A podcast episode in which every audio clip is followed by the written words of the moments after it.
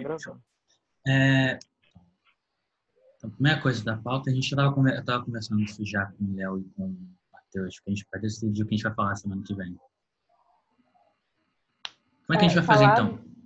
É, porque tinha duas ideias. Tem uma, a, o Matheus dá uma prévia do que ele vai falar na live, e a outra ideia do Léo, da dissertação do Léo sobre como Marx cantou o sintoma. Assim, as duas, duas são eu boas. Voto, eu voto no Léo, porque eu já sonhei com isso. Gente, vocês não têm noção. Eu sonhei que do nada eu tava atendendo e virava reunião do SEI é. e o Léo ia falar. Eu ficava, caraca, Alex, são quatro e meia da tarde. Vou te falar que eu tava dormindo, aí eu vi o celular, acordei, vi o celular assim, vi que me marcaram no grupo do SEI. Aí eu vi lá, tipo, ah, não, que o Léo vai apresentar, não sei o que. Aí eu fiquei desesperado. Caralho, será que, será que eu planejei alguma coisa? Será que eu combinei alguma coisa e esqueci e tal? Pô, não consegui voltar a dormir, velho. Desculpa. o sonho me tirou o sono e com a transmissão do sonho eu tirei o seu sono. Caraca, tá mano, vacilona, mano. Sonhos bagulho aí que tira sono da galera. Não é meu paciente, né, gente? Aí ia dar problema, né? É. Mas enfim. Já que o universo está pedindo, acho que a gente tem que fazer a do Leão. Inconsciente, o universo não. É coisa. É. Muito, muito mística. Não é o inconsciente. Pô, por mim pode ser, assim, é só. É, Agora. Não esperem nada muito do nível do Gabriel, né? Porque. Ah, pô, trabalhinho de, trabalhinho de graduação tá e tal. Nível, não. ainda, a gente está tentando, né? É um vira-ser, tá... Gabriel. É, pô. Inclusive, hoje eu leio aquele negócio lá e falo, porra, tá muito ruim isso aqui. Mas enfim, nem é que esteja ruim, né? Porque a gente vai amadurecendo. Né? Exatamente. E é... relaxou, cara. Tuas minhas expectativas estão altas. Eu acho que elas vão ser, vão ser atingidas e superadas. Eu tô nessa. Sem, sem dúvida. Sem pressão, né? sem pressão. Mas como é, é que vai ser? Vai, a gente vai dividir, eu e o Matheus? Ah, uma parte eu apresento, outra parte ele apresenta? Não, a gente está preparando uma coisa muito interessante. Deixa para a live. Acho melhor deixar uma pessoa só e fazer a nota. Você faria a nota, Léo? Você preferiria Não, eu acho que é, eu não ia ocupar o espaço todo da reunião, não. Acho que pode ter metade apresentação, metade nota. Então você faria as notas também? Você seria mais um total? É, então, eu sou novo na, na, na, turma, né? Eu não sei muito bem como é que faz esse negócio da, do mais um em relação às notas, mas sei lá, eu posso tentar. A Vanessa está fazendo pela primeira vez, ela pode explicar. Ah. É, beleza.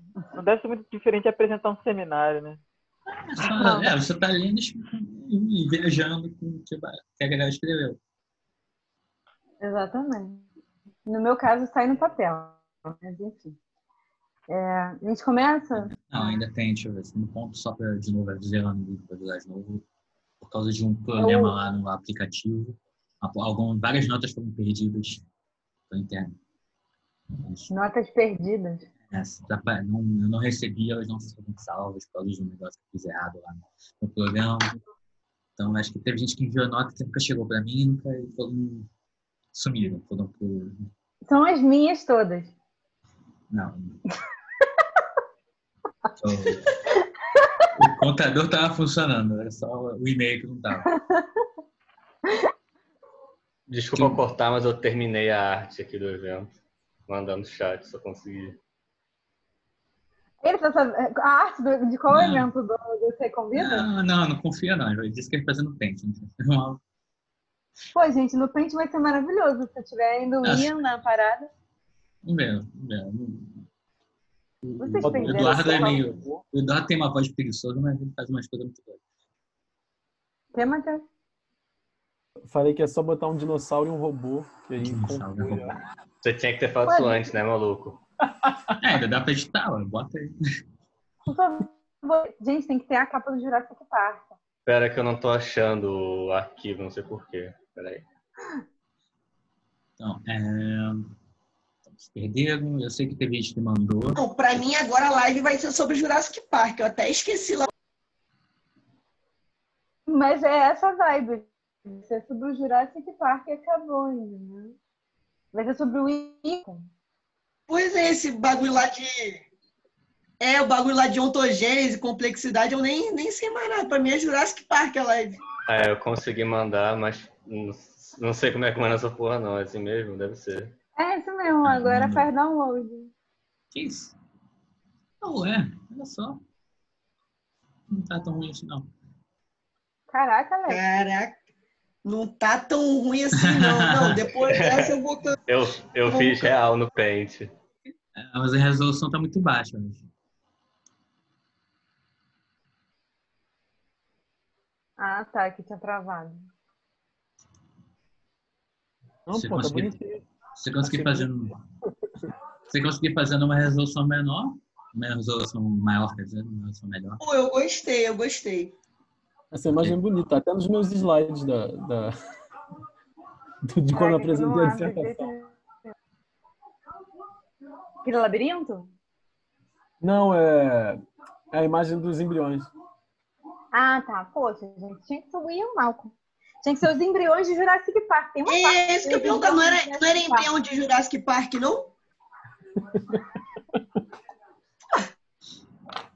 Sim, cara, eu não tô entendendo, não. Bota, bota um robô, bota um ciborguezinho dentro daquele âmbar que tinha no pernilongo do Jurassic Park. Caraca, Exatamente, mas é isso, amba. Né? caraca, genial isso. É. Sim. É, A última Era coisa, isso? é, a última coisa fala da live, então. Antes de começar. Daqui a duas semanas. Fala aí, Matheus. Falar da live? Pô, é pra fazer um anúncio? É, Cara, então, a live. é, Agora eu sou eu sou o convidado e também sou membro da organização, né? O problema? Então, a- eu sou o precisa saber. convidado, então. Eu me organizo. A live vai ser sobre ah, essa questão aí, pô, da essa imagem muito bonita que que acabaram de que o o Edu acabou de compartilhar com a gente, é, a ontogênese da complexidade. E a complexidade da ontogênese e a pegada era essa de tava falando com o pessoal antes, né, de discutir na minha dissertação lá e esse, esse modo aí como se originam essas ciências da complexidade e o que que isso implica. E assim, o que eu acho que tem de muito legal assim para o SEI é a questão da organização, que é uma coisa que eu falo muito, principalmente no, sei lá, da, acho que tipo os dois terços, eu diria assim, da, da dissertação acabam sendo muito essa parte, falando sobre a questão da organização na sociedade, como que uma mudança no processo de organização da sociedade tem por implicação uma, uma produção científica diferente que depois retroalimenta isso. Então também tem toda essa pegada aí de ciclo de retroalimentação, né? De aquilo que você produz retroalimenta a organização que produz o negócio e isso vai criando um ciclo que é aquela imagem que, que a gente chegou a, a mostrar em algum momento aí na história do SEI de como que o procedimento do SEI com as notas também é um pouco esse, de você ter uma coisa que é produzida e que volta a alimentar o grupo e aí vai criando uma organização que pensa a própria organização, sei lá. Uhum. Então acho que é um pouco, um pouco essa pegada aí. Vamos ver o que, que vai ter.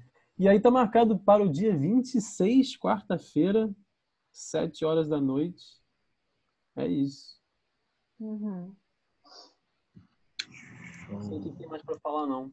A, a gente não bateu o martelo no título, né? Porque, assim, tem esse título, mas o, o Gabriel tinha dito que achava que era grande para botar na arte. E aí, não sei. Acabou de ser provado errado, né? Bem.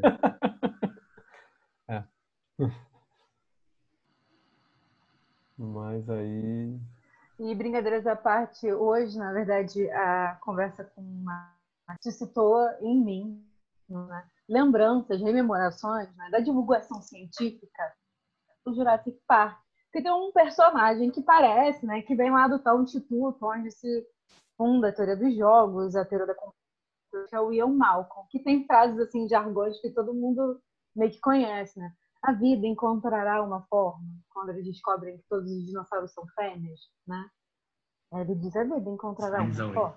Ou então, é, no Jurassic Park 2, que ele vira para namorar na, na ilha lá pra ver, ela fala: Não, eu tô aqui só para observar. Aí ele vira para ela: Você sabe que as teorias né, da antropologia já dão conta de que não tem como você observar sem você interagir com o meio? Enfim, e aí eu fui fazer um pequeno e o Matheus falou que uma das pesquisadoras né, da área já tinha citado exatamente o Ian Malcolm como um personagem fictício que teria vindo exatamente do instituto onde essa teoria da complexidade teria se formado. Aí ele diz que isso do caos, né? Sim, eu vou rever Jurassic Park 1 e 2, por favor.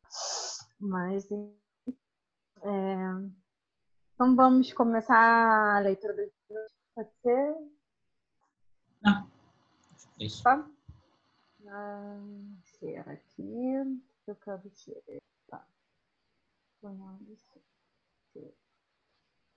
Tem um iPhone e iPad que não é mesmo. É, eu fiz um. Eu tenho um. Né? Um é que eu trabalho com computador. Carregou agora? Foi, foi. Foi? É, eu trabalho com computador, mas eu também trabalho. Eu prefiro escrever a mão. Não que de alguma forma. Aí eu fiz esses índices aí, olha só. Em vermelho, indícios de quem escreveu, em roxo, questões, laranja, conceitos e azul, conclusões. Para também não ficar escrevendo. Eu prefiro escrever a mão, né? Aí tem. É, eu fui dando nome às notas, né? Mas eu acho que eu, enfim, anotei elas pela ordem que elas chegaram para mim, né? Só que tem uma nota que acabou me fazendo né, reler pelo menos ainda a introdução né, do uhum. livro do Rancière, né, O Mestre Ignorante. Por quê? Né? Essa notinha aqui, de 10 do 6, né? Ah, pelo que eu entendi da explicação do mestre ignorante, esse método serve como verificação se aprendeu ou não, não é um método de ensino, e sim uma averiguação da aprendizagem. E aí, top share. Porque eu acabei, é, e eu tive um problema, né? Eu resumindo o, a introdução inteira para chegar nisso, né? Na verdade, porque a verificação para o próprio racial vai ser um, uma grande questão. E eu deixo como sugestão que a gente tinha proposto na é, divisão em quatro, né? Tinha um dia que tinha uma leitura, não era? Um dia que seria uma leitura. Então, acho que a gente podia ler um capítulo do Mestre Ignorante né? e debater ele exatamente porque eu acho que a questão está é, acho que ela vai aparecer de formas diferentes é, nas outras normas. E para ficar um pouco mais é, é, claro né, do, sobre o, o, qual era essa questão né, o, do mestre ignorante, né, é, eu acho que o Gabriel já fez algumas é, algumas menções ao Jocotô, né? E aí eu fiz tudo, né? Vou, vou, apresentando aqui o que eu tinha organizado com relação ao mestre ignorante, a questão da versão, se é uma questão de verificar se aprendeu ou não, né? e quais são os exemplos disso, né? É. Então, o, o Hanser começa, né, a falar especificamente, né, sobre o Jokotô, que seria esse esse pedagogo, né? Mais ou menos em 1930, 1830, perdão, né? E aí você tem uma discussão, né? É, em uma, um, um, momento histórico que você tenta completar a experiência da Revolução Francesa, instituindo uma nova uh, ordem, né? E essa ordem uma ordem moderna. Uh, ele vai dizer que o mestre ele é tanto um paradigma filosófico quanto um agente prático da entrada né, do povo na sociedade e na ordem de governo moderno. Né? E tem uma leitura que é, desse mestre como agente político do povo na sociedade na ordem né, moderna, você tem um ensino reduzido a reduzir a desigualdade social e reduzir a distância entre os ignorantes e os saberes. né? E aí ele vai chamar é, é, essa, essa, essa sociedade, né? Essa organização social, né? De sociedade pedagógica, né? Só que o problema é a sociedade pedagogizada e a escola são também a, a, as instâncias sociais que produzem exatamente essa que elas dizem querer diminuir, né? que elas se propõem a diminuir. Né? E aí você tem ah, nessa, nessas instituições a igualdade como um objetivo, né? O objetivo é ato falho maravilhoso, mas o objetivo é a igualdade, a origem é a desigualdade e nessa tentativa de alcançar a igualdade, elas vão ao infinito, são elas mesmas que produzem. Né? Alguma coisa ao qual elas estão tentando se, se colocar contra, né? E aí eu comecei a rir sozinha, porque eu lembrei a música do Paulinho Mosca, né? Acerta o alvo, né? A sua meta é acertar, mas o alvo não acerta mentira, né? E aí, é, aqui é que a igualdade, né, como objetivo, né, estaria nesse sentido no cerne da desigualdade. Com, com essas repetições de, de, de, de fonemas, inclusive, né? Ah, e aí a questão é que o, o, o Hanser vai colocar como paradigmática, e aí ele vai fazer o mestre como um paradigmático, por quê? Para você obedecer, é preciso que você compreenda a ordem. E em seguida, ao compreender a ordem, compreender que você precisa obedecê-la. E consegue compreender nesse momento em que compreende que existe uma ordem, que você precisa obedecê-la, aonde está a diferença entre a mestria e a ignorância?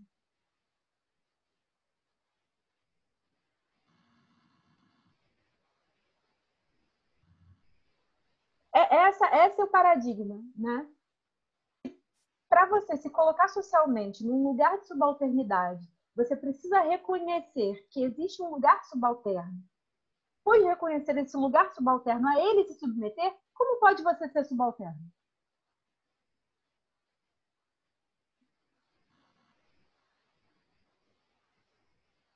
É essa, esse é o paradigma filosófico da, do mestre, né? do lugar do mestre.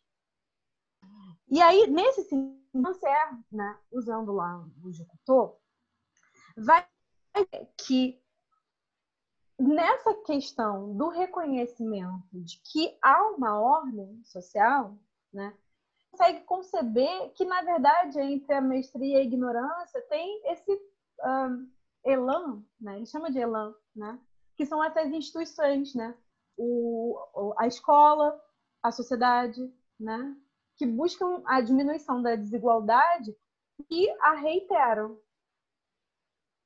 Porque é, é, é como se é como se é, né? é, não é como se como se é caráter de é uma tentativa de é, aproximação. Essa, essa pedagogizada, né? Ela quisesse que no momento que você reconhecesse, vocês estão me ouvindo? Porque está dizendo que a conexão caiu. Estão ouvindo? Estou, estou ouvindo. Estranho? Valeu. Inclusive nenhuma é... caiu. É, mas para mim disse estranho. Enfim. E aí a questão é, quando conhece essa dimensão, ainda que ela seja hierarquicamente, essa é a grande questão. A gente não está dizendo que a hierarquia não, e, e a hierarquia não existe. Ah, beleza, Tati. É, o Hansel não está dizendo que a hierarquia não existe a questão dele é com relação à ignorância. Né? Se você obedece à ordem social, se você consegue reconhecer a ordem social e a ela entende que deve obedecer, você não está ignorante. Né?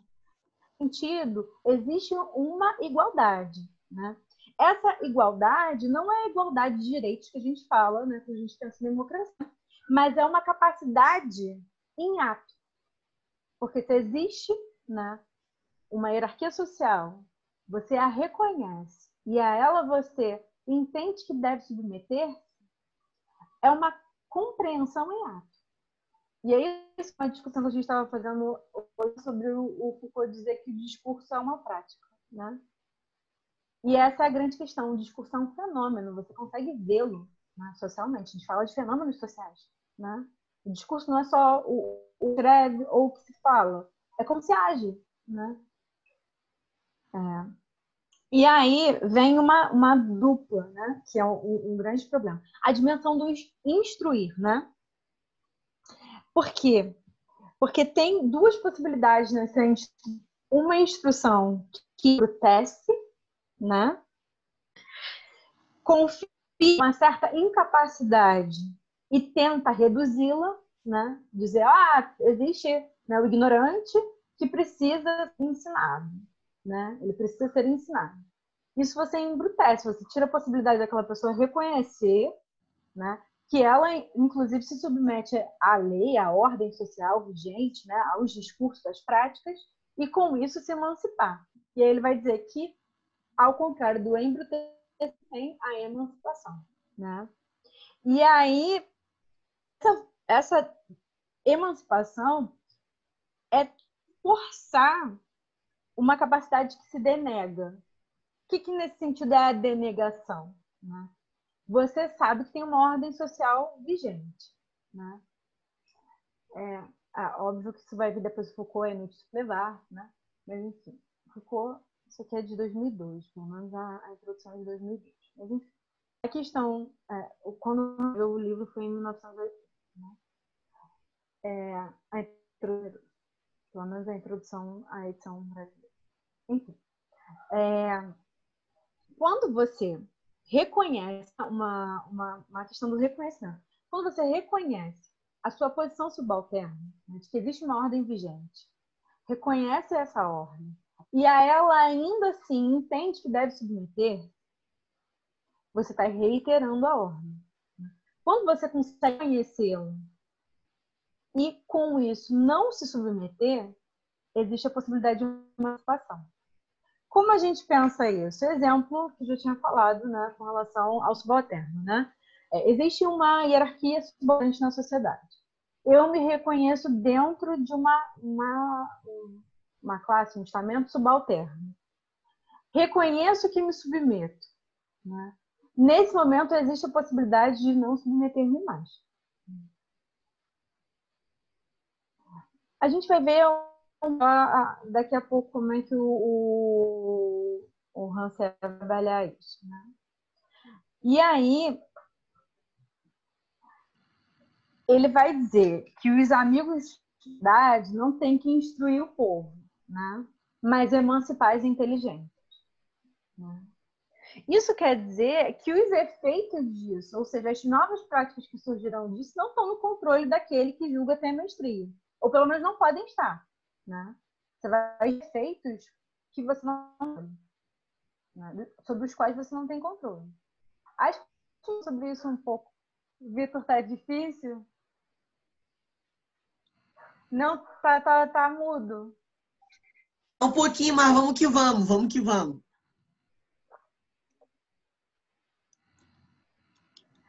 E aí, o que ele vai dizer com isso, né? É que nesse sentido, você tem uma, você vai obrigar quem quer que seja, né, a conhecer e a verificar, porque se você entende, né, que você precisa instruir, você vai ter que verificar, né, se cada sujeito, cada indivíduo desse povo é realmente ignorante. É possível. Como é que você vai dar conta do, de cada um? Né?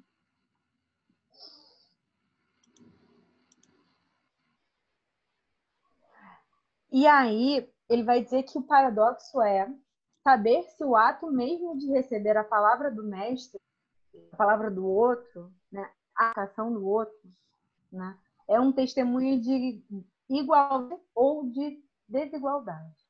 Né? Ele vai dizer que você tem dois sistemas de ensino, né? Que a desigualdade ela tenta ser reduzida ou que a igualdade é verificada. Né? Essa igualdade verificada, é a grande questão. A igualdade verificada. Ai, tem um cachorrinho. A, a verificada parte do, das questões que a gente já falou sobre a possibilidade de se reconhecer dentro de uma lógica discursiva. Não sei se eu caí de novo, se não caí, porque o computador diz coisas que parece que não. O computador é, é, um, é um antiprático, né? Ele diz coisas que não se apresentam na realidade. Né? Enfim, é, ele vai dizer que essa igualdade verificada parte do princípio que se todas as pessoas se organizam em ordens sociais, que são ordem hierarquicamente é, organizadas, né? mas que elas a, a, essas ordens se submetem porque as reconhecem e se reconhecem dentro dessas ordens como uh, preci, precisando. O termo não é precisar. Quando, como, como é dever. Né? Como se elas devessem obedecer, elas estão reconhecendo. Né? São capazes de entender qual é a questão. É, elas não conseguem, elas não não que devem com isso sublevar né? ou ir adiante. Essa é a grande questão. A gente tem sempre uma ideia de que ao, no momento que você consegue reconhecer né, que você está submisso e submetido a uma certa ordem social, né, e a ela você se, se, se em, em, relação a ela você se organiza, você deveria fazer alguma outra coisa na sua vida. É tipo, já leram Vermelho Negro do Stendhal? É tipo é tipo o carinha que sai. O, carinha está escrevendo uma biografia, né? Um, dos primeiros romances de formação né? que a gente tem na cultura. O carinha tá lá, né? Enfim, filho de gente pobre, numa cidadezinha pequenininha, a possibilidade dele de ascensão social é virar né? Só que ele não é muito afeito às coisas da alma, né? Ele é afeito às coisas da casa. E aí ele consegue subir na hierarquia, né? Um romance com viúvos, né? E assim vai, e ele começa a escrever uma biografia. Só que ele quer sair da, da, do campo onde ele vive, né? Muito parecido com aquela imagem ali atrás, que inclusive é ilustrativa. ele quer sair do campo e ir para a cidade, para Paris. No meio do caminho, ele queima a biografia, né? E ele diz que finalmente ele é livre, né? Você deveria, no meio da. A gente supõe né, que você tem uma biografia de uma vida inteira e no momento descobre que é aquele momento de e obviamente no romance de formação tem esse momento de virada, de iluminação. Você quer biografia e vai viver como se você como você nunca viveu antes, né? Essa, em geral, é a chave de virada do informação. Né? Só que a gente esquece que os campos de possibilidade para um romance de formação como esse é Revolução Francesa, o cara tem algum tipo de letramento, ele é homem. Por que, que não tem romance de formação com mulher? Né? O romance histórico não deu as aberturas, né? pelo menos não no século XIX. Né? Então, assim, é, questões que dizem respeito, como disse o Matheus, a cada contexto histórico, que fazem com que, mesmo na ignorância, as pessoas se submetam. Isso não quer dizer que elas sejam ignorantes. Né? Desalienar o sujeito, essa é, é, essa é a grande questão. Né? Desalienar o sujeito não é promover uma revolução em todas as esferas da vida. Né? Ou que não seja ignorante, não vai ser necessariamente um revolucionário vai sair queimando né, o livro da, da, da autobiografia que estava escrevendo e finalmente dizendo que é livre para viver. Né? E o novo não só como aquilo que é diferente do que vivia antes, como apagando tudo aquilo que viveu, né? Mas continuando aqui, né, acompanhando o raciocínio do Hansel, porque isso é a Vanessa pensando. É, tem o partido, ele vai dizer dentro do Partido Socialista, principalmente, né, dentro das perspectivas do Partido Socialista, principalmente a leitura do Pierre Bourdieu, né, falando sobre a desigualdade é, escolar como uma violência simbólica imposta pelas regras tácitas do jogo cultural. Fala, Felipe, a gente está discutindo o mestre ignorante, intervém aí, tá? E aí ele vai dizer que esse jogo, esse mesmo jogo cultural, ele vai na linha do Bourdieu para dizer porque ele discorda do Bourdieu, né?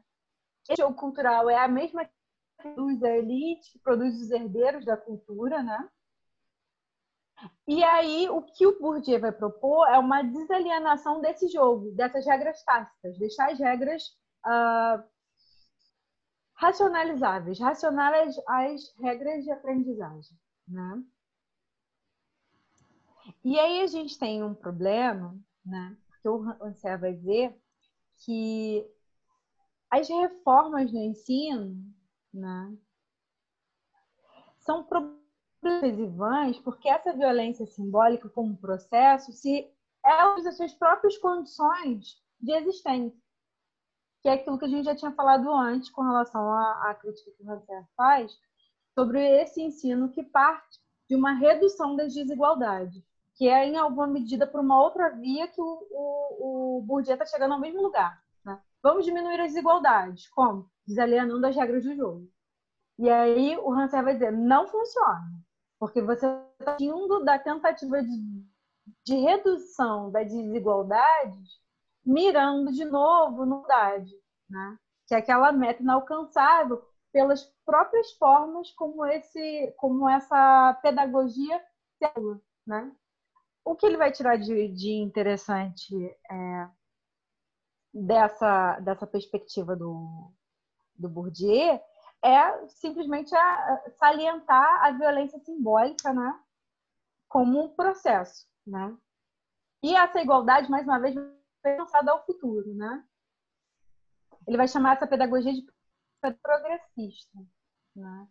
Que visa, né?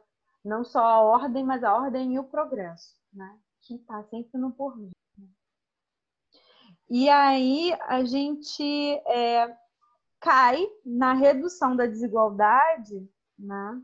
Para que ela fique, é, você diminui a, a complexidade para que ela seja acessível aos desiguais.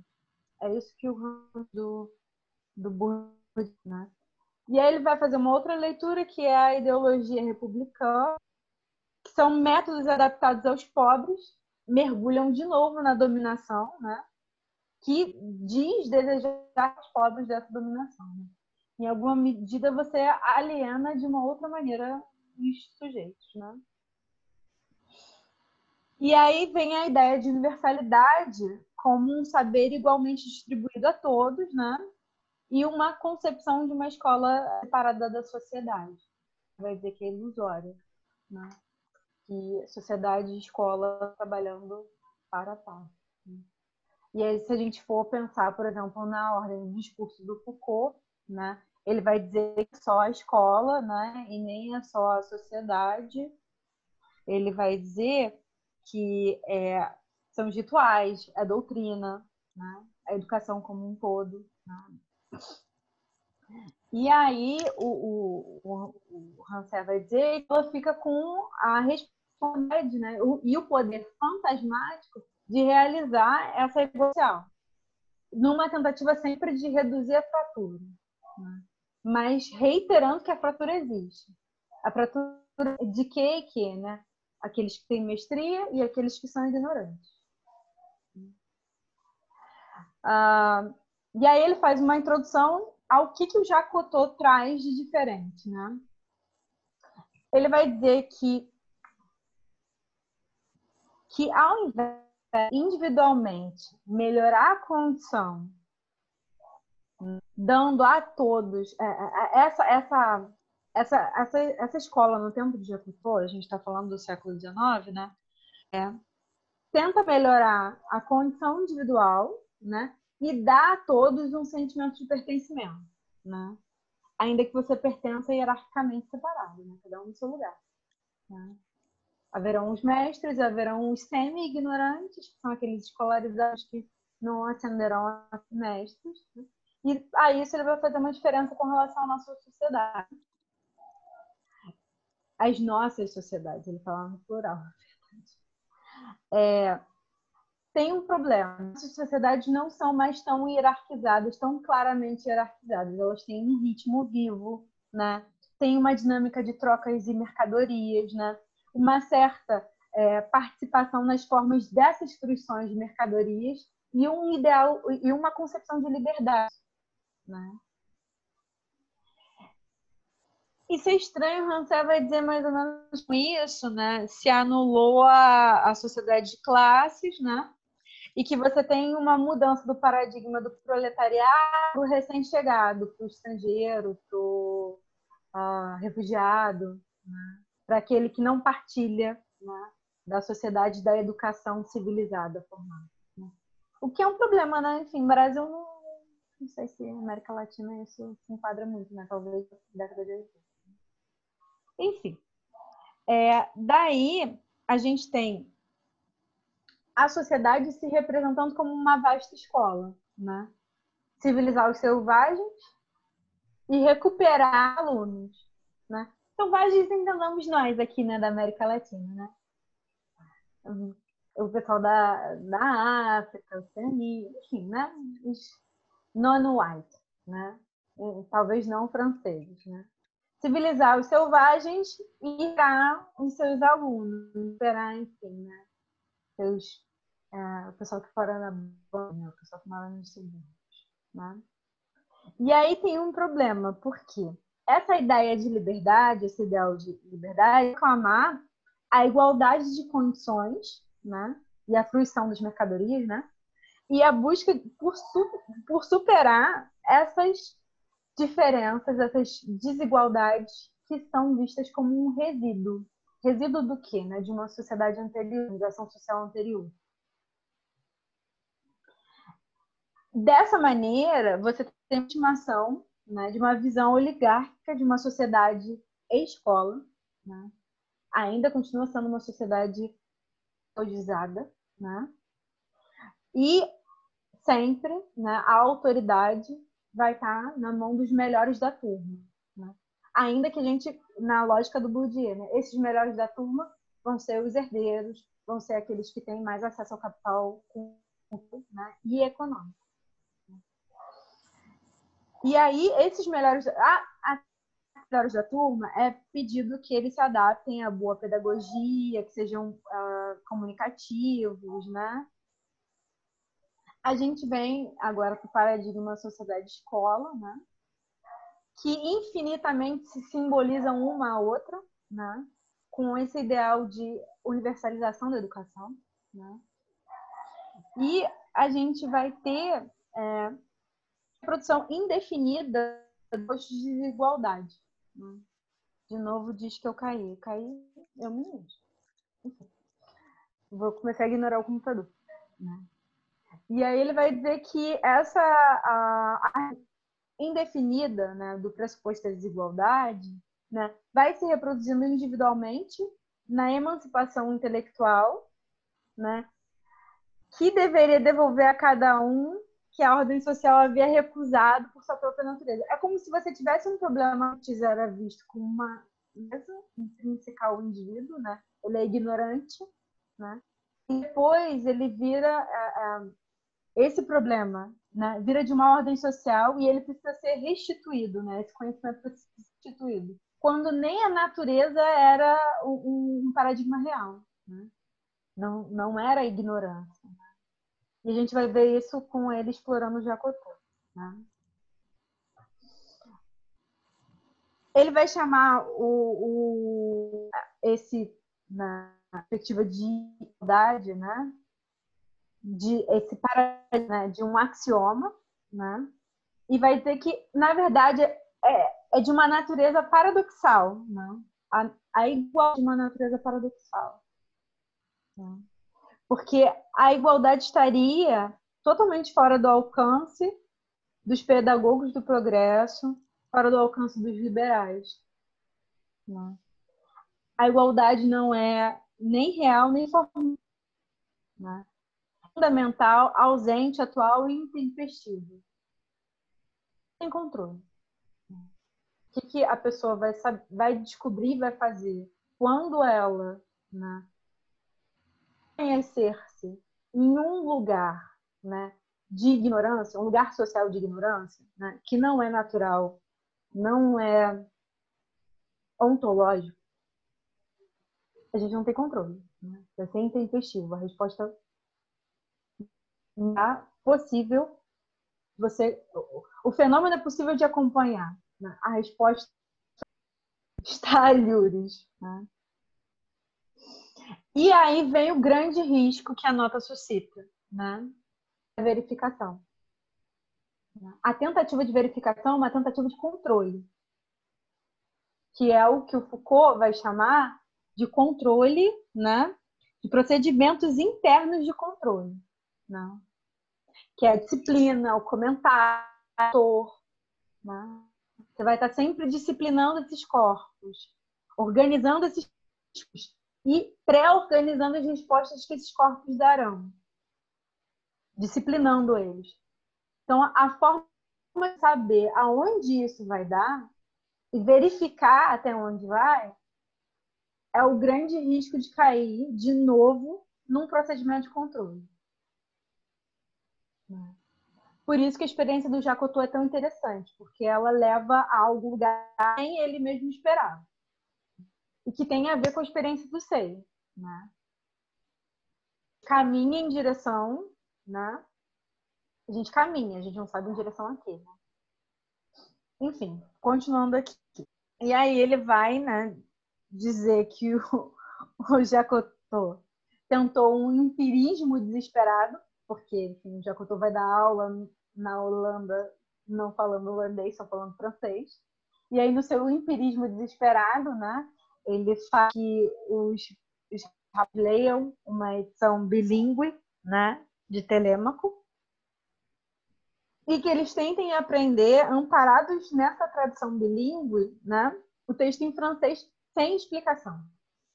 Ou seja, sem exercer esse papel de mestria, aquele que vai ensinar o povo, né, sem esperar né, que os mecanismos internos das práticas discursivas né, se deem de maneira que você saiba exatamente onde você está. Né?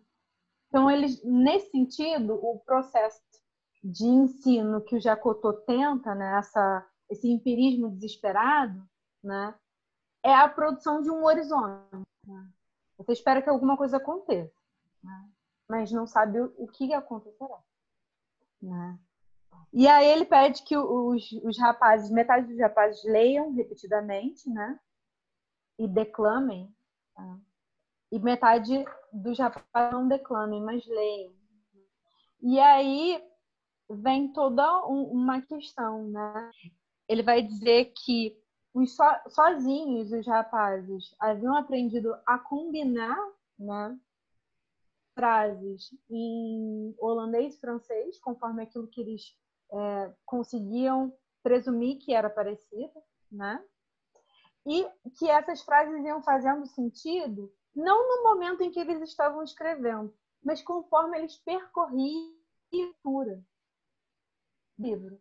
Porque aquilo que era hipótese no começo, numa outra frase, uma certeza de qual era o emprego da palavra, de qual era a utilização do vernáculo, né? Então, não foi no momento em que eles começaram a reconhecer foi depois de um percurso, quando eles se defrontaram com outras palavras ou com outras frases, onde essas mesmas é, onde essas mesmas é, estruturas, palavras e encadeamentos apareciam, né? E aí, seja, vão avançando na sua exatidão, né? E o interessante é que as frases que esses alunos conseguem depois formular para eles mesmos, tentando resumir aquilo que eram, é, já não eram mais de alunos iniciantes. Né? Exatamente porque a estrutura era um tanto quanto mais complexa. Né? Eram muito mais próximas né, daquilo que eles tinham lido. E aí ele vai pensar, né, o, no, no, caso não mais o Rancière, né, de que existe uma certa ordem explicada, que são essas formas de leitura, né? E aí eu acho que fica para a gente debater, e aí eu vou ler o capítulo que eu acho mais interessante, como é que, como é que o, o Rancière vai apresentar, e de novo eu estou desconectada, mas enfim, essa, essa experiência, não estou desconectada. Tá como é que o vai, vai continuar tendo é, essa experiência do Jacotu, né? As outras notas que ficaram para hoje, que eu separei também daquele jeitinho com cores diferentes, vão ajudar a gente a pensar isso. Vai aparecendo de novo essa dimensão né, do que, que a gente está fazendo enquanto a gente faz. O que a gente está fazendo aqui na reunião do SEI? Né? Qual é o objetivo? Qual é a meta? Né? Alguém, alguma questão, algum comentário? Ai, eu não é solitário. É, um troço ruim. Tá bom. A reunião do SEI então, vamos... tem meta? Olha, agora os caras se passam. Né? Pergunta. Não, essa é a grande questão, né? Mas tem um grande incômodo com relação a essa falta de meta, né? Tem inclusive uma nota que eu chamei a nota do jogador. Nota do jogador. É, muito bom. Vou, vou começar aqui a fazer o share. Para a gente ver as notas. E, né, se o, a nota do mestre ignorante tiver, se alguém tiver mais. Aí vem a questão, né? É, pelo que entendi a explicação do mestre ignorante, esse método serve de verificação se aprendeu ou não. Não é um método de ensino, em si uma averiguação da, da aprendizagem. Na verdade, se você tentar averiguar a aprendizagem, você corre o risco de cair exatamente né, numa sociedade pedagogizante, né, práticas internas de controle, né, e reiterar com isso a ordem do discurso. Não, não é averiguação da aprendizagem. Pelo contrário, a gente não sabe exatamente o que vai acontecer. Né? A gente não sabe também o que vai sair daqui. Né? É, acho que é isso, inclusive, que o Gabriel voltando na, na na trajetória do ser, né? Sem fazer igual o, o vermelho negro, né? Queimando o, a biografia no meio do caminho, né? Enfim, é, a, tem a nota do viajante, né? Por que viajante no tempo, né? Tá aí, olha só. Alguém tinha certeza de já ter enviado essa nota do anos mas não a tendo encontrado no arquivo de notas do SEI, esse alguém decidiu reenviá-lo. Segue uma reiteração política do procedimento de alguém do passado por um alguém do futuro que já viveu aquilo que o primeiro alguém pretendia viver. Então, para mim, essa é a nota do né? E aí, a nota do Viajante do Tempo vem baseada né, numa discussão sobre o Lazarus, né? E, mais uma vez, o SEI como uma organização específica, né? E uma organização específica que produz um pensamento político, né? Na sua interioridade, né? Que aí, enfim, para mim, né? essa produção política em sua interioridade, como pensamento organizacional, a gente tem que tomar cuidado para não cair em procedimentos internos de controle, né? Quais seriam? Ah, e aí eu vou falar de mim também, né?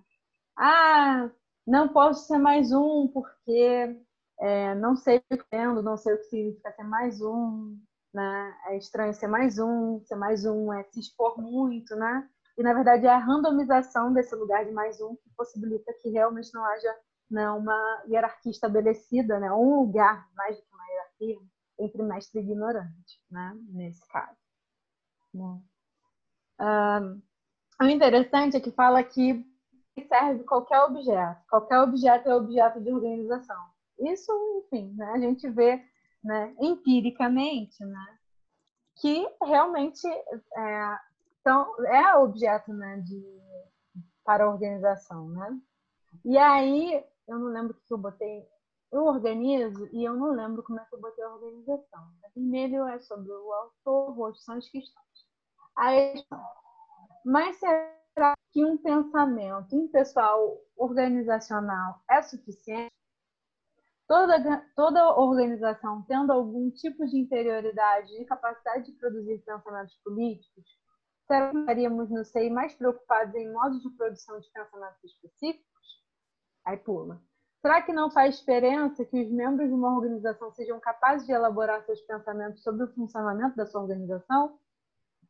aí a gente retorna ao mestre ignorante, né?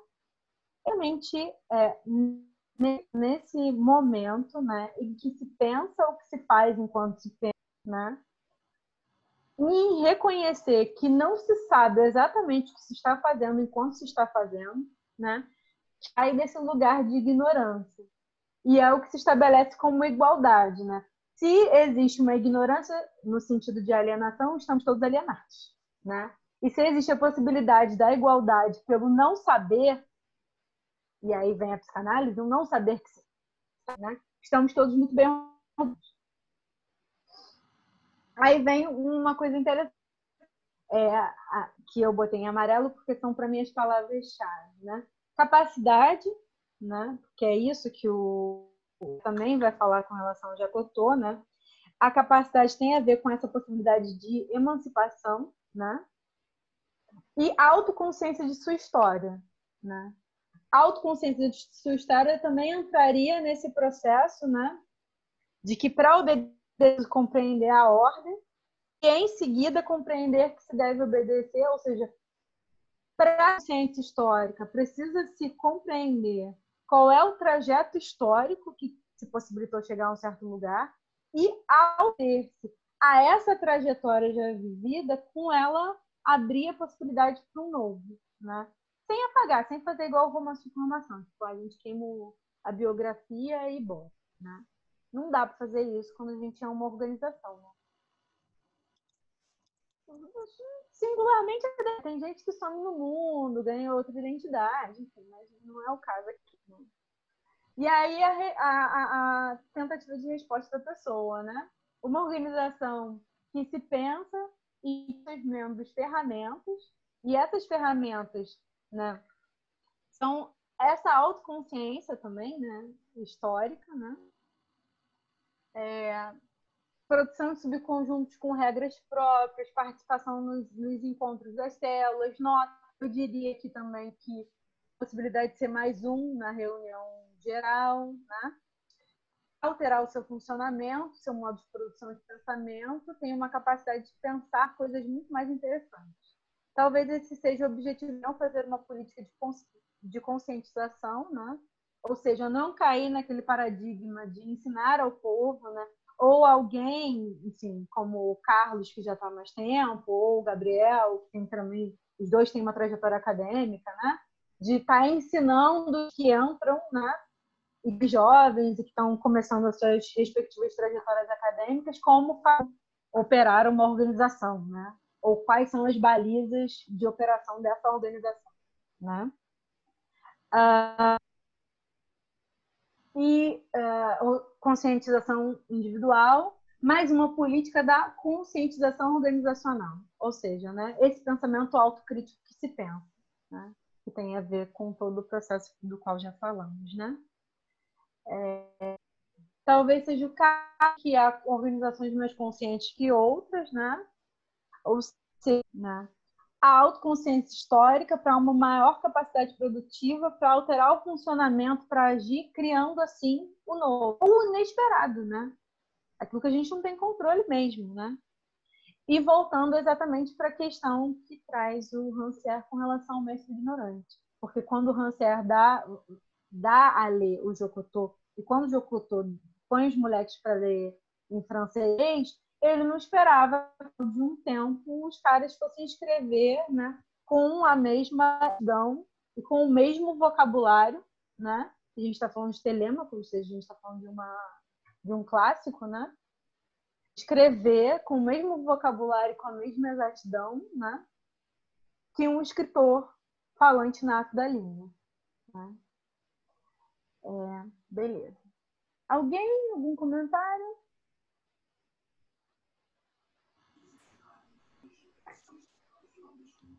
Pô, eu gostei da conexão aí, porque quando alguém, em algum momento do presente, passado ou futuro, escreveu essa nota, ele nem. Ele não estava pensando que dava para conectar isso com o Jacotô e o, e o Rancière, não. Mas. Achei, achei. Será achei que não, Matheus? O, o início é o fim e o fim é o começo. É verdade. Porra, o Ian Malcolm sabe tudo. Foi o cara que falou: a vida encontrará um jeito. E os dinossauros viraram machos também. Puderam se reproduzir. foda. Mas enfim, a nota do jogador? Que é o cara que levanta. Eu queria levantar uma bola que apareceu na discussão no grupo do Zap Zap sobre a live quando de lava para lá. Né? Essa é a nota do jogador. É, quando da discordância de um membro do SEI com uma certa intelectual marxista. Eu tendo a concordar com o que um terceiro membro postou, talvez a lógica aristotélica não me permita, mas concordo com isso. A minha nota é, no entanto, é realmente preciso né, de duas afirmações verdadeiras para produzir uma síntese quando a gente fala de Aristóteles. Dá para concordar com um e com o outro. Precisa, na verdade. Duas, são duas proposições afirmativas, você tem que concordar com as duas para você poder fazer a síntese, senão não rola a lógica aristotélica. Mas, enfim, continuando. Né? Ah, vem alguém, continua ele falando, né? sobre a questão da ideologia, sobre a possibilidade de uma incompreensão entre os debatedores. Né? Eu vou pular no até grande, né? vou só, pensar, só ler o, o que está em roxo. Tá? Aí, isso, essa incompreensão entre os debatedores é, seria ocasionada pela incompatibilidade de vocabulário e um conflito de ideologias no sentido de uma cadeia de estruturas mentais associadas a referentes sociomateriais e práticas linguísticas discurso. Né? Depois, ele continua, de modos de pensar, falar ou agir específicos requer uma especialização no jargão. Né? Sim, e, e esse é um grande se a gente for pensar né, no discurso enquanto prática, né, não à toa eu, eu acabei de ler a ordem do discurso, tá? Deixo na minha cabeça, tô chato pra caramba com isso. Por favor, suportem um pouquinho. É, peraí. Eu não tô vendo todo mundo, tô me incomodando. Direito a bezinho. Geral na tela. Mas continuando, né? E aí, se a gente pensa, né? Essa especialização como os procedimentos de controle no interno? Do discurso, que é uma prática, né? realmente você só fala para pares. Né? Essa é a questão né, do discurso como uma prática que tem certos procedimentos de controle. Né? E sim, porque não à toa né, o, o Foucault, voltando ao Rancière, né, com Jacques vai falar sobre a aleatoriedade, né, que é a instância com a qual a gente não consegue lidar muito bem. Né? Quando a gente produz um certo discurso dentro de um certo campo, né? A gente não consegue lidar com as práticas, é, com as práticas não, com as consequências aleatórias possíveis, né? Que é o que o Foucault fala que a gente deveria estar tentando, né? Que é restituir o caráter de acontecimento, que é o fato vai continuar o acontecimento que ele vai falar aqui embaixo como conclusão não tenho solução, mas tendo a pensar naquela mesma questão da nota anterior. Sobre formular, e aí, ideologia necessária para concluir suas tarefas, ainda mantém a capacidade de comunicação com o modo dos outros, a capacidade de sair um pouco de si e ver de uma perspectiva externa para iniciar uma crítica, transposição de termos contaminados, ou mesmo que de se voltar a dizer, eu realmente não vejo utilidade nesse outro modo de escrever as coisas. Né? E aí, tem, para mim, né, nessa conclusão, na verdade, uma síntese das questões né, e das coisas que essa pessoa encontrou. Né? Porque se o, se, o, se o discurso, como prático, produz no horizonte sujeitos e objetos, né?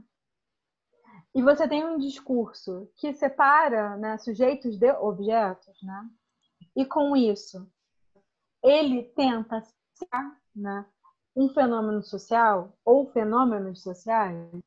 Para cercar esses fenômenos sociais, você tem procedimentos de controle, né, que são os campos controlados da produção discursiva, como, por exemplo, o fato de aqui ter historiador, ter sociólogo, biólogo, enfim, são campos muito específicos, né? E a cada momento que a gente tenta se comunicar, esses campos, né, que são campos controladores das produções discursivas né, entram em né, porque não existe um vocabulário plenamente comum, né, porque o pleno também é uma coisa a, a, como a igualdade, né? uma busca né? incessante, né? a, a qual a gente dedicar, por favor, né? porque senão a gente vai ficar retroalimentando isso. Né? Mas se a cada campo a gente tem procedimentos né? também por uma vontade de verdade, de exclusão, de controle interno do próprio e de controle externo, né? a gente vai ter embate o tempo inteiro. A não ser que a gente consiga abrir né, espaço para aleatoriedade, sobre o que o, o Rancière está falando com relação à pedagogia do Jacotô, né?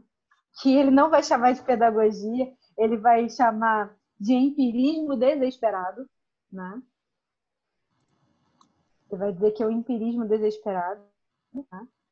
aleatoriedade, né? um questionamento à vontade, como chama também a atenção Foucault, né? E além caráter de acontecimento, caráter de acontecimento está na, na, na, questão da aleatoriedade, né? E suspender a soberania, né?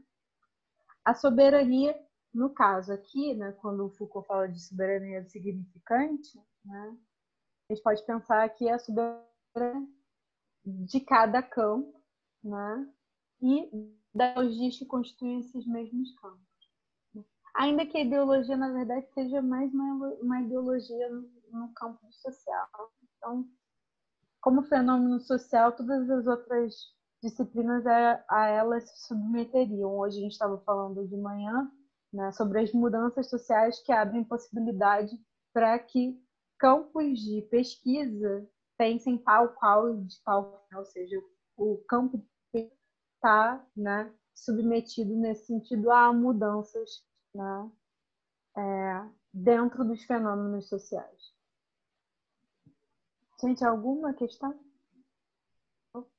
Pelo menos eu estou vendo vocês dessa vez.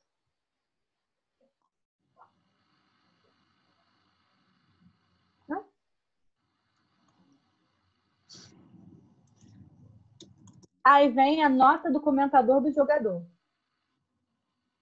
Tentando a nota anterior sobre combinando seus trechos com pensamentos não originais, produzimos este. Não, porque eles estavam juntinhos. Né? Um joga e o outro rebate, né? O rebatedor. Ah, você não sai do ciclo da ideologia, mas pode entrar nele de maneiras mais ou menos produtivas. Isso é muito complicado porque eu cometi um ato falho várias vezes lendo essa merda dessa nota, falando assim: caraca, você não sai do, da ideologia. Como assim dá pra sair do sei? O que, essa pessoa tá pensando? Né? Eu li várias vezes assim, né? Aí eu, caraca, eu, eu realmente estou desletrada, né? Porque eu círculo, né? Mas enfim. E aí ele vai falar sobre a, a possibilidade de entrar ou sair do, do, ciclo da ideologia de forma mais ou menos produtiva. E aí vem os questionamentos. Agora, esse afastamento da ideologia não é determinado também por uma abordagem ideológica? Né? Foucault vai dizer que é determinado por uma vontade de verdade. Cada campo vai ser determinado por uma vontade de verdade. Isso não quer dizer que a vontade de verdade precisa ser extirpada. Né? Ela só não precisa ser a meta. Né? A meta precisa estar em aberto. Né? Com isso, restituindo o, o fenômeno do acontecimento, né? o caráter de acontecimento dos fenômenos, sejam eles sociais ou sejam eles, enfim, da natureza, etc. Né? Ah, para saber se escapamos definitivamente da ideologia, precisaríamos de um ponto de vista divino da verdade. Né? Lógico. Eu diria que esse ponto de vista divino da verdade é puramente ideológico. Né? Que é, enfim, o um procedimento externo de controle. Né? Os procedimentos externos de controle. Né? Proliferação e produção. Tem coisa no chat? Não consigo mais ver o chat. Não consigo ver o chat. Enfim. Deixa eu tentar achar o chat aqui. Alguém escreveu alguma coisa? Não, não tem nada não. Só o. Acho que o Edu tinha falado que ia sair e depois voltava. Acho que tinha sido Ah, isso. tá bom. Beleza. É... Tá bom. É... Aí vem falando uma alternativa ao ceticismo generalizado do tipo pós-moderno, em que tudo é igualmente né? E aí tem uma questão interessante, né? Que para o Jacotô, né, o Hans que a, a perspectiva do Jacotô com relação à igualdade né, é pessimista, porque ele vai dizer que o axioma igualitário não tem efeito nenhum sobre a ordem social. Ter a igualdade conta faz a menor diferença, não muda nada. Né? Pelo contrário, reitera a desigualdade. Né? Porque os dispositivos utilizados para emancipar, né? na verdade, eles embrutecem. Então, assim, talvez né, esse ceticismo possa ser só um pessimismozinho de que certos axiomas, né, eles precisam é, ser pensados com um pouquinho mais de. de é, é, preciso pensar com proximidade, né? Não dá para ser tão. Não, ceticismo do tipo pós-moderno, sabe? Tudo não é igualmente válido, né? Que, na verdade, o Hanser vai dizer que a maioria das pedagógicas cai exatamente no mesmo lugar. Né? Exatamente por acreditarem que precisam continuar na mesma meta de igualdade. Né? E aí sim, nesse sentido, não é a tudo ser igualmente válido, mas a proposição de igualar tudo, de tentar igualar tudo, né? homogeneizar, inclusive as respostas, né?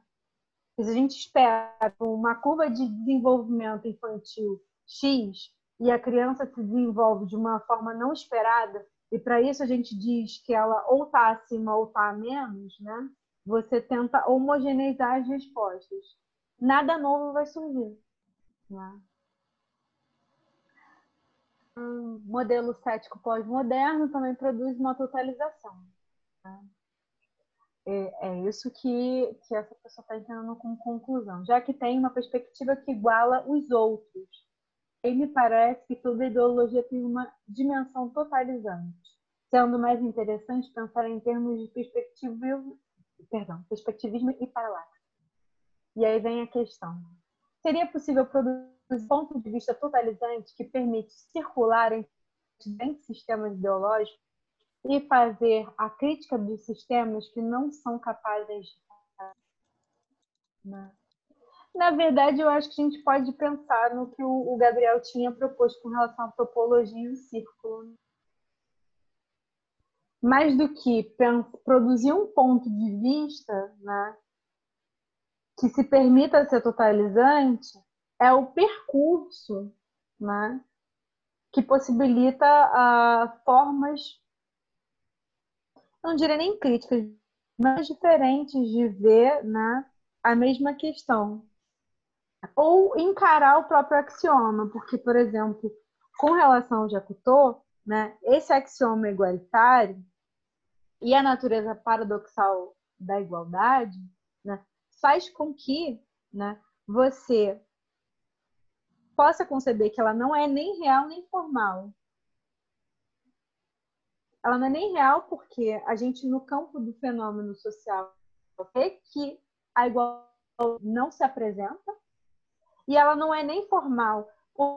As formas discursivas, né, no molde do Foucault de prática, as formas discursivas da escola e da sociedade, né, na verdade, são aquilo que reiteram as desigualdades, né, porque já supõe, já tem como pressuposto, né, que existe, que existem aqueles que precisam ser ensinados. Não. Se é igualdade como axioma, né, escreve, né, não cessa de não se, de, de não se inscrever de forma intempestiva, atual, fundamental e ausente, né? como a gente entende né? o objeto faltante na psicanálise, né? mobiliza. Existe uma mobilização para a ação, né? para a criação do. Alguém, por favor, comente. O objeto ausente que você está falando aí seria o quê? Seria essa perspectiva totalizante? Seria como um objeto ausente? É isso? Condiciona-os? Olha, o, tendo em vista que eu entendi da nota, essa pessoa está achando que ela, ela, que ela, ela queria produzir né, um ponto de vista totalizante, né? Ela supõe que esse ponto de vista não vai ser um ponto de vista da verdade divina, né? Que pudesse fazer circular entre as ideologias, né? Entre os sistemas ideológicos diferentes, porque ela acha que os sistemas ideológicos uh, se produzem de formas diferentes. E essa, essa é uma grande questão, né?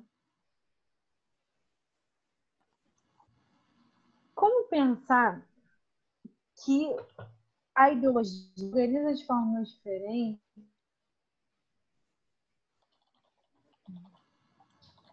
Se organiza de forma diferente. Se o capitalismo, por exemplo, se retroalimenta né, de tudo aquilo que em princípio critica, né?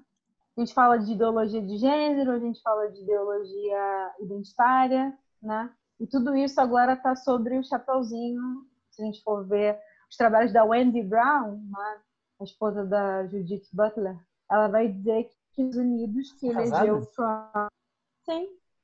Caraca. A Wendy Brown é a esposa da Judith Butler. Gente, as, du as duas não vivem tretando? São casadas.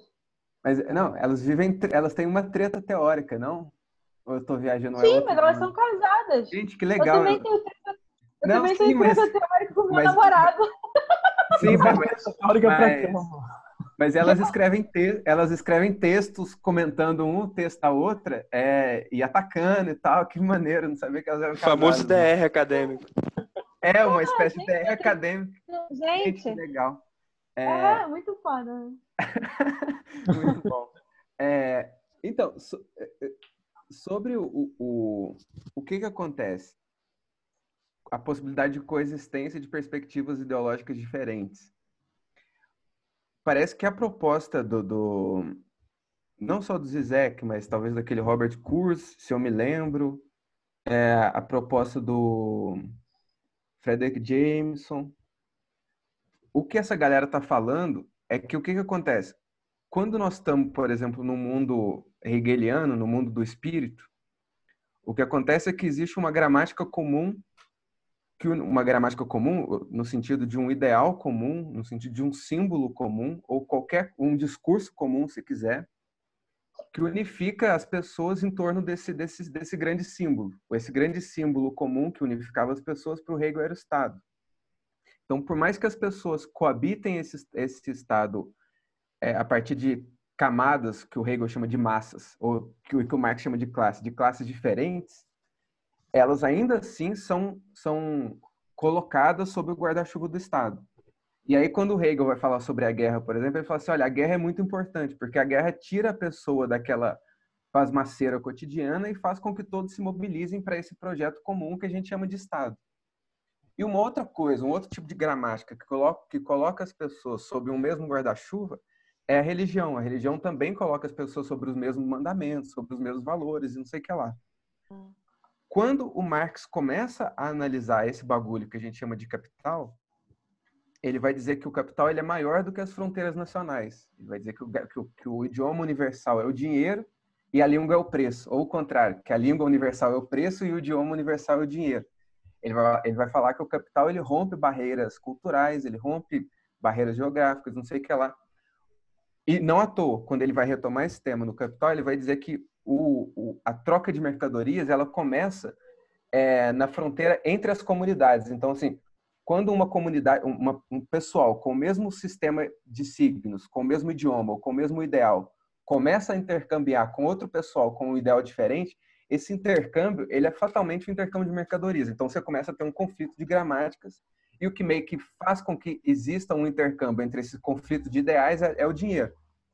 Aí o que, que acontece? Quando a gente então está nesse mundo do capital, esse mundo do símbolo comum, que o Hegel chamou de espírito, ele começa a ficar meio capenga.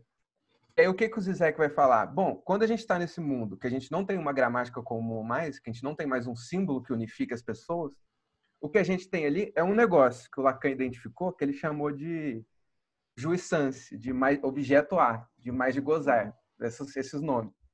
Aí o que, que acontece com esse jouissance? O que acontece é que você tem uma, vamos dizer assim, uma, uma mesma substância social, só que essa substância ela é antes produtora de, de, de, de discursos ideológicos conflitantes ou discursos ideológicos diferentes, ou discursos ideológicos que não são compatíveis, do que a produção de um discurso ideológico compatível como é o espírito.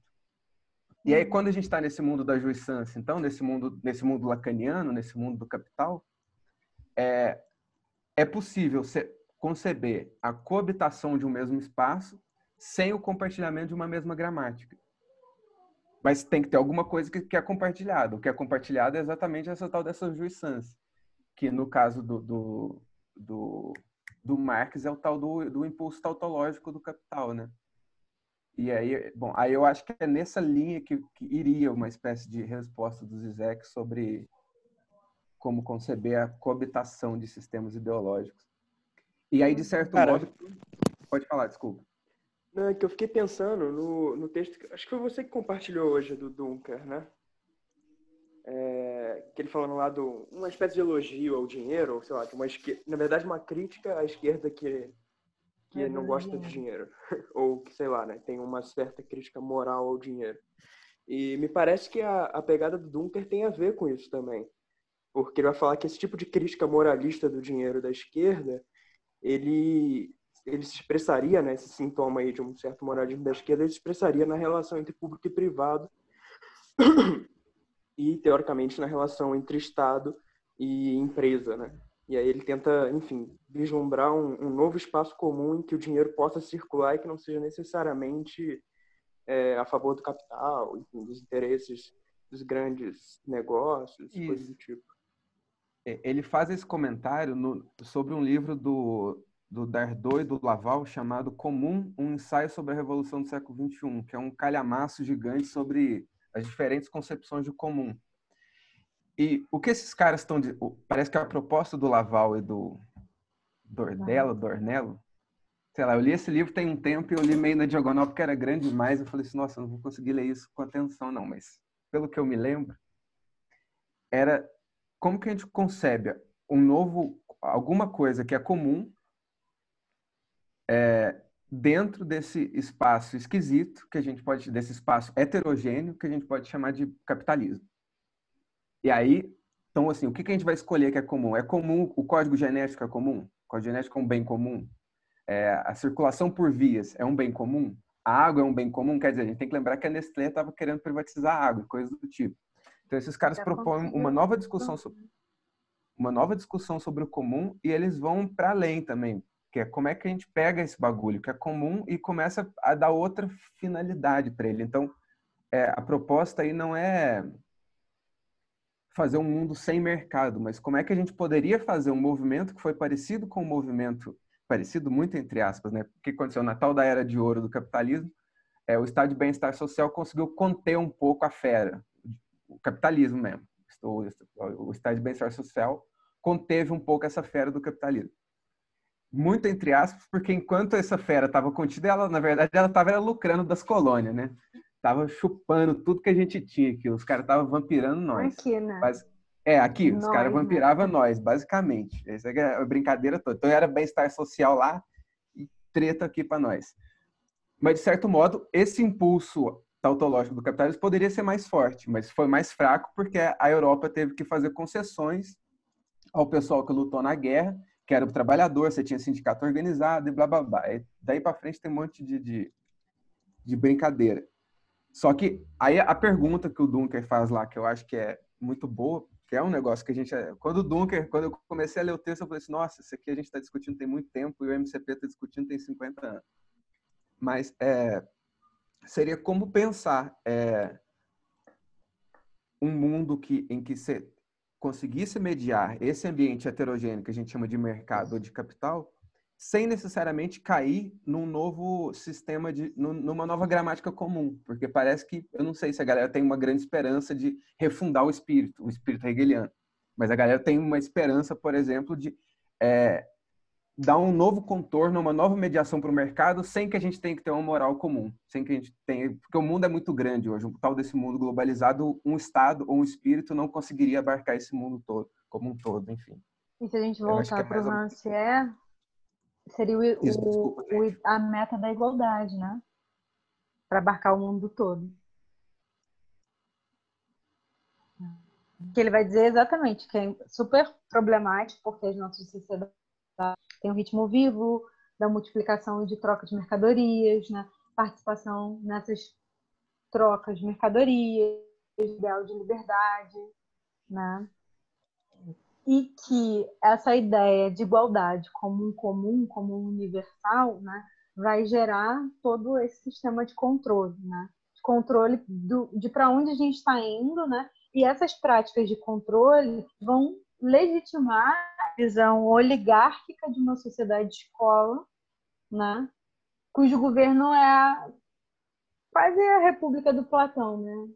Vamos ser governados pelos melhores e vamos acreditando que, enfim, né, existe uma hierarquia clara, né, entre clara no sentido de natural, né, entre nós e eles. Eles são aqueles que têm a mestria, nós devemos nos submeter porque somos ignorantes. É, o comentador do jogador continua aqui, né, citando né, uma nota pré. O problema do ceticismo e da pós-modernidade seria justamente o que faz o de que fazem tabula rasa da função. Sim, nesse sentido, algumas ideologias serão problemáticas do ponto de vista dessa totalização menos abrangente e tal. Né? Nesse sentido, parece que ele chama ideologia práticas de práticas, né? né?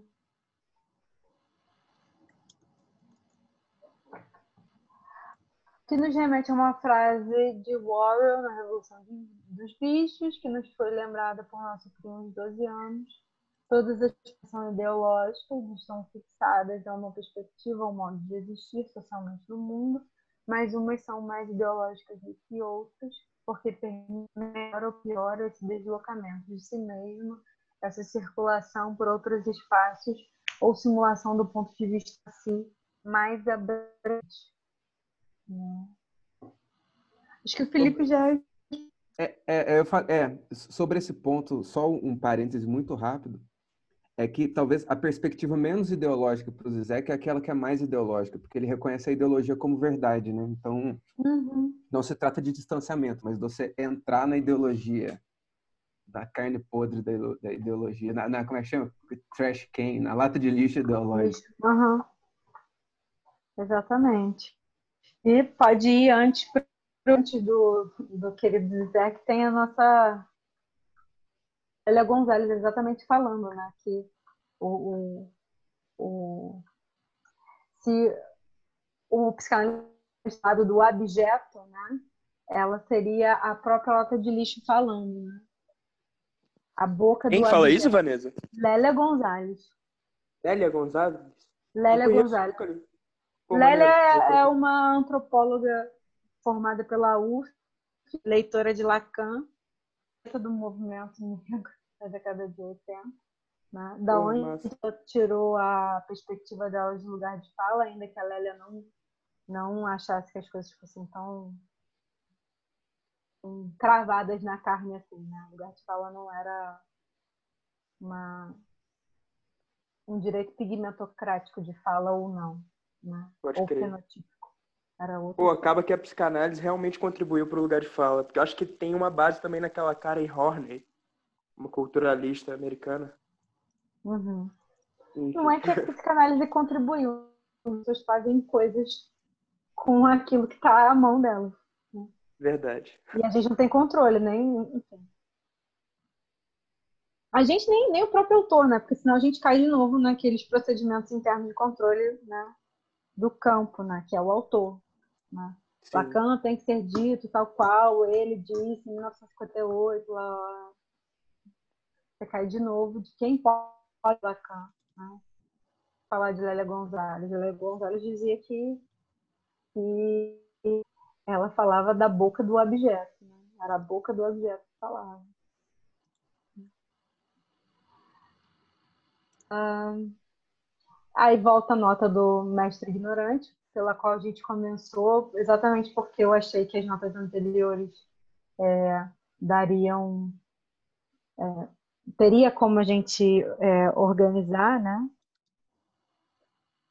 Pensar a, partir da, sobre o mestre ignorante, todas as questões concernentes à organização do SEI e a ideologia, né? Ah, vem uma nota. Eu me sinto segura em relação à filosofia, sempre acho que sou capaz de alcançar, não sou capaz de alcançar certos níveis de abstração e conseguir entender e mobilizar os conceitos de maneira minimamente articulada. Acho que com, uh, por isso também propus que a gente leia uma parte ignorante, né?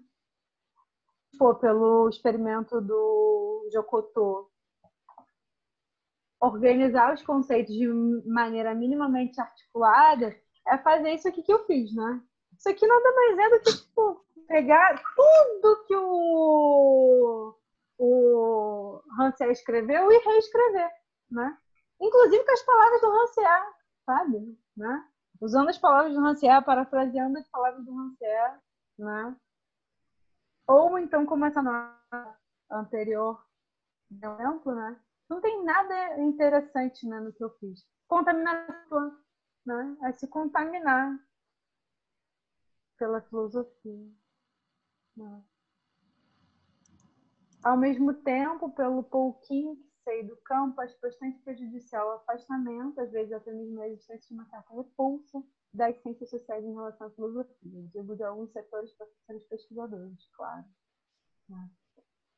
E talvez aí a gente tenha uma que, para mim, por isso é, também me fez ler a, as notas me fizeram ler a ordem do discurso de novo do Foucault, né? Porque quando eu penso né, nessa fenômenos sociais, né, do, do, da tentativa de cercamento e de produção de um conhecimento sobre os fenômenos sociais, né, penso nos mecanismos de controle de cada campo mecanismos externos de controle, mecanismo, é, procedimentos, no caso, de controle do cão, e os processos utilizados para isso, né? para controlar essa produção de né? A filosofia como alguma coisa que se propõe pensar de maneira paradigmática, né? axiomática, né? e né? permitindo que a aleatoriedade seja um horizonte, né? ou que né, o horizonte se abra a cada possibilidade nova, né, sem que isso seja a confirmação da própria teoria, né, e de que os fenômenos precisem comportar-se tal qual, né, vistos anteriormente a cada vez que eles acontecem, né, realmente a filosofia é um grande problema. Né? E, queira, e em alguma medida dentro do campo da história também. A gente vive ah, tentando aí. A gente diz né, no campo da historiografia que a gente já não vive sobre a história mestra da vida.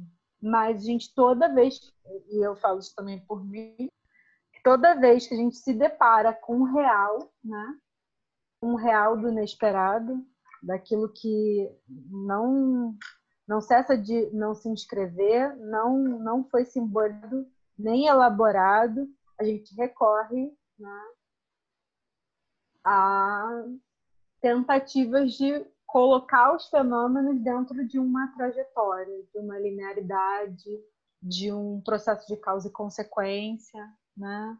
Ah, quais são as origens do carisma, né? Dá para ir até a colônia, pensar né, na organização portuguesa. Né? Quais são as origens do ódio, né?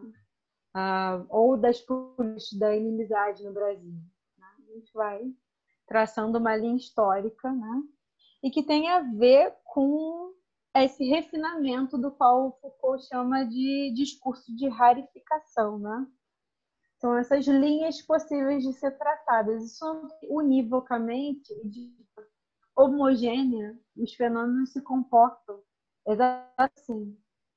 Mas quer dizer que houve a possibilidade de pensar esses fenômenos por um certo horizonte.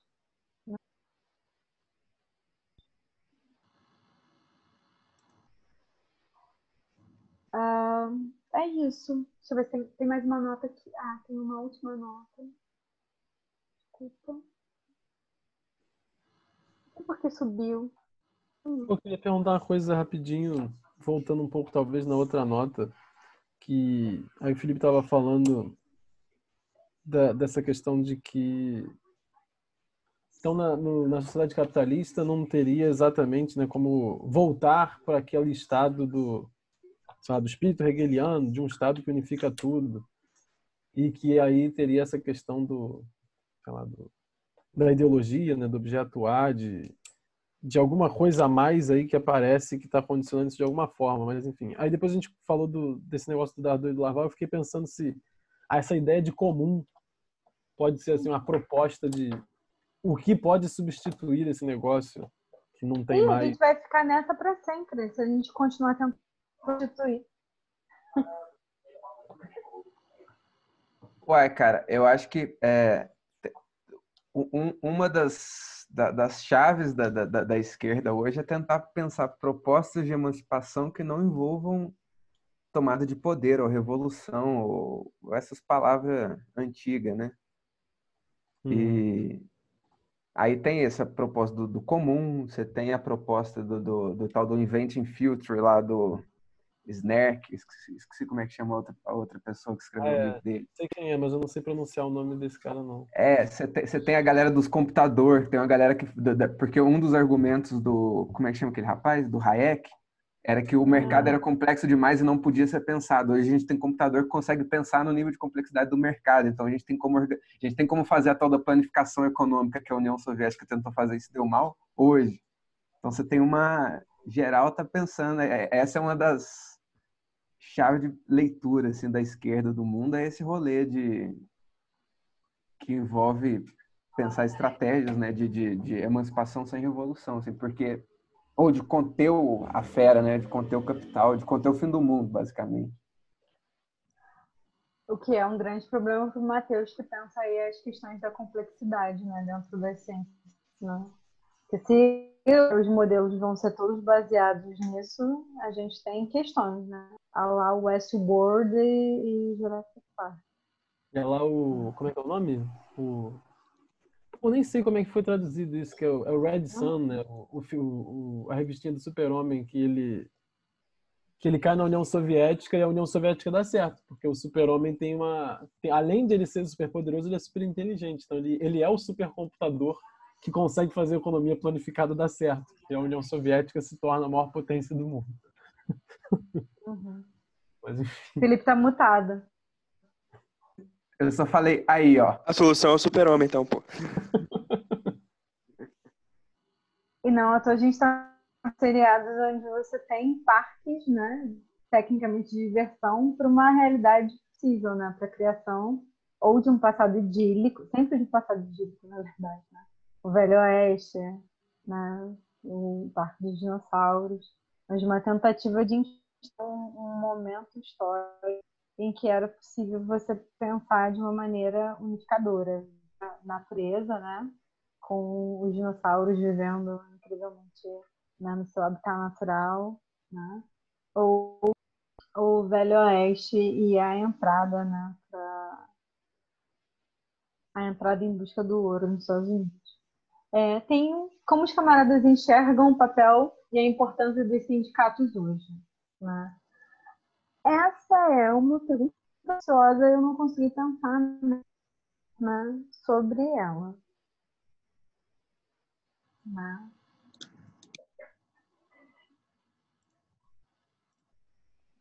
Alguém?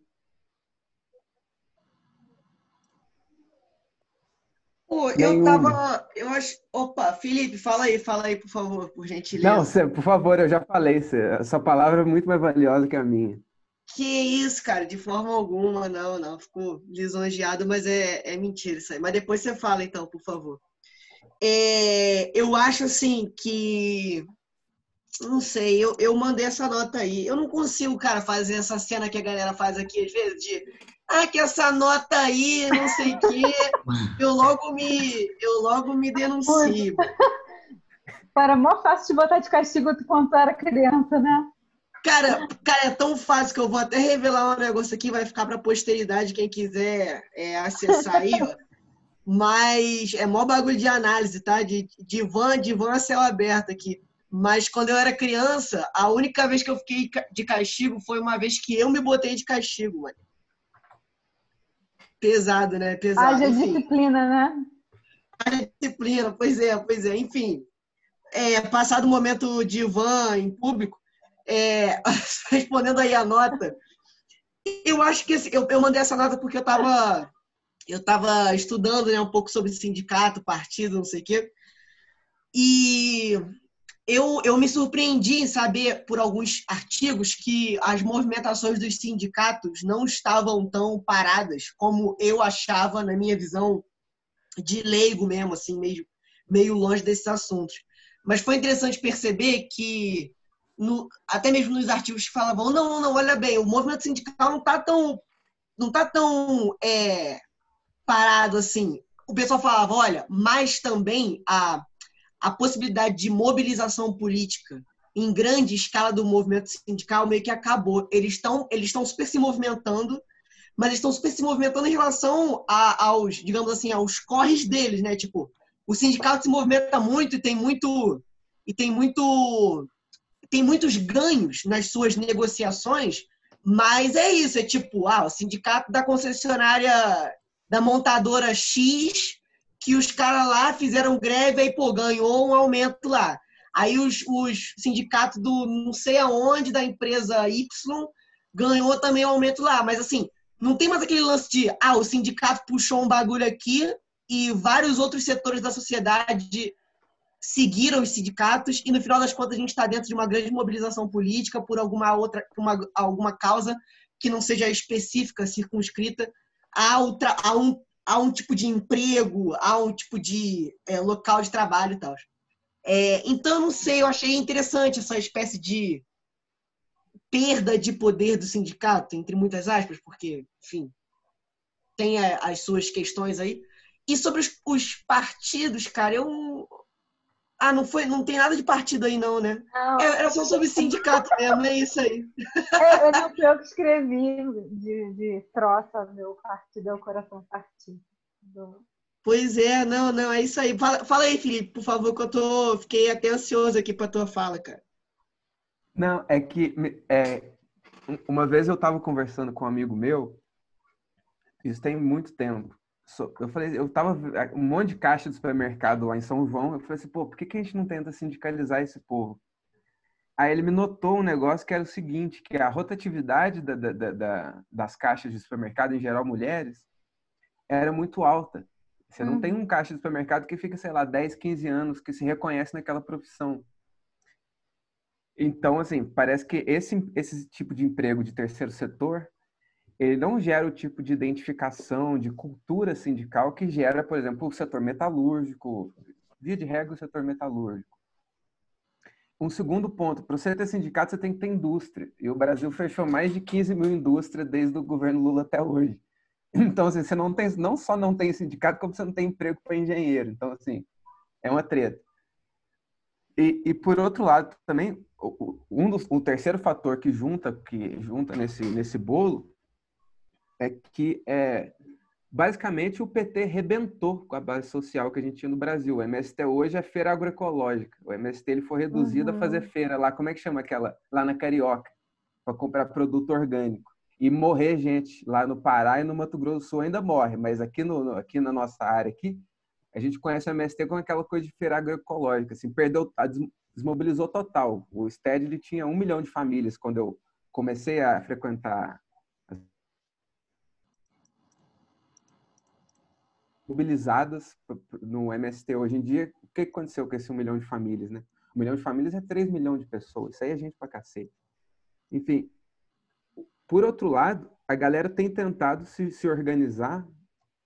É, esse negócio do, dos motoboy, né? Os caras estão fazendo um aplicativo deles mesmo.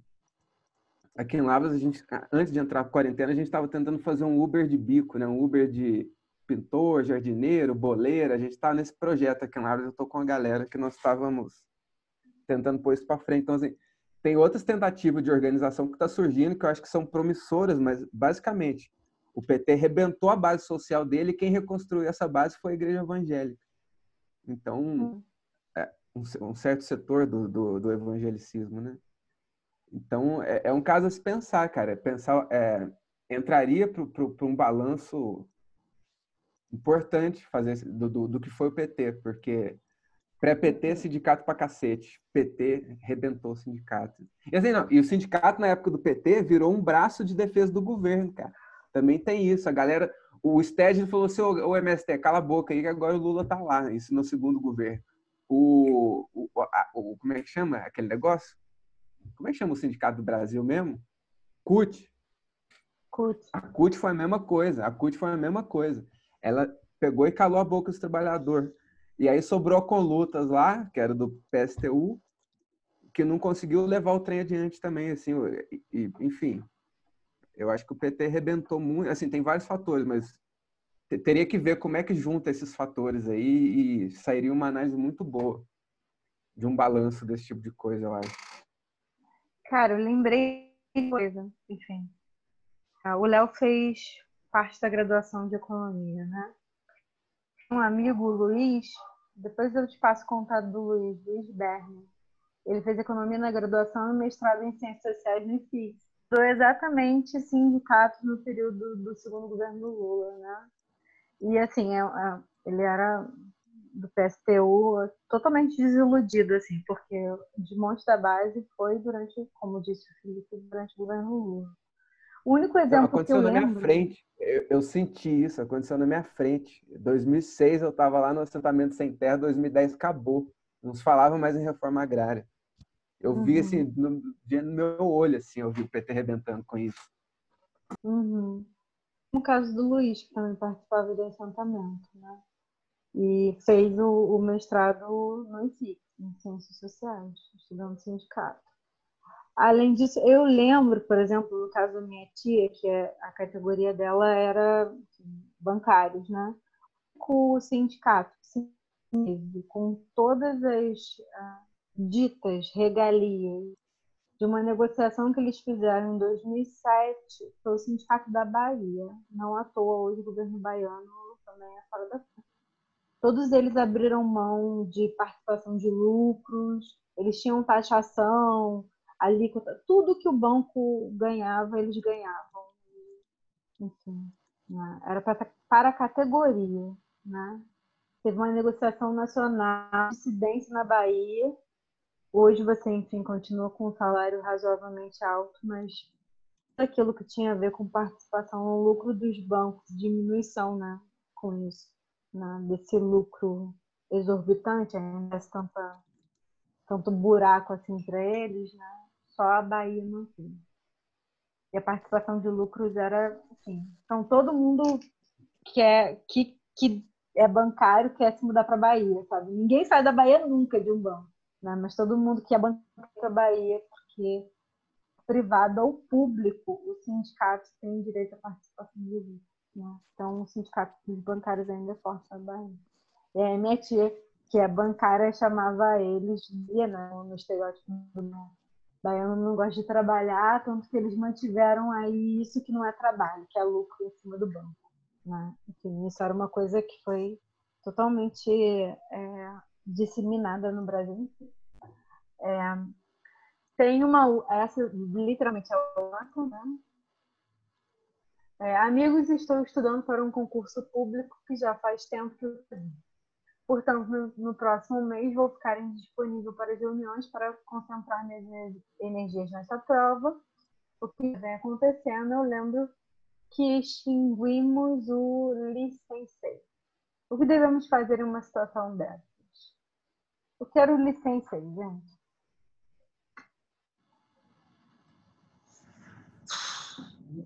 É a licença, né? Do sei. Mas não sei. SG, É, ajuda tipo nós. É tipo Polícia isso. Sensei É, era quando. é, tirava, É, tirava é, pode falar aí. pra... E você ficava liberado das normas. Ah, entendi. Se vamos fazer uma situação dessa, mande resumos do que você está estudando para o concurso público. Vamos ler aqui sobre, sei lá, né? direito, administração, português. Ah, sei Usa lá. Da última pessoa que tava, a última pessoa que tava com o Sensei falou isso também. Ficou, é, ela ficou atrasada. Ela falou, assim, ficou seis meses. Aí depois ficou mais outros, mais outros seis meses. né? Aí ficou quase dois anos, assim. Aí quando eu bani o, a gente baniu o Sensei, ela saiu do sei. Então, pô, eu acho mais prático a pessoa, se a pessoa faz questão mesmo de sair das notas, mais prático a pessoa sair e voltar depois. É só mandar por semana quantos exercícios está fazendo aí pro, pro concurso que a gente fala assim, pô, essa semana estudei tal coisa pro concurso, chatão. Pô, essa semana estudei tal coisa, foi maneiro, é isso. Não, eu acho que a pessoa devia se filmar estudando para a gente poder Caralho, comprovar que ela que justifica a licença dela. Caraca, virou realmente home office, né? Só que Porque, porque, às vezes, porque às vezes o cara fala que está estudando e está lá assistindo Netflix. Gente, eu juro Você que eu queria isso, muito. Sensei, também. Esse é o mestre Uhum. embrutecedor. Não, eu queria muito ter. Esse é o, é o mestre ignorante, literalmente. É, Ou ignorante total. pra caralho. Esse é o mestre ignorante pra caralho. Sindicato nele, né, Vitor? É, tem, tem que sindicalizar o pessoal aí do, do licenciei aí.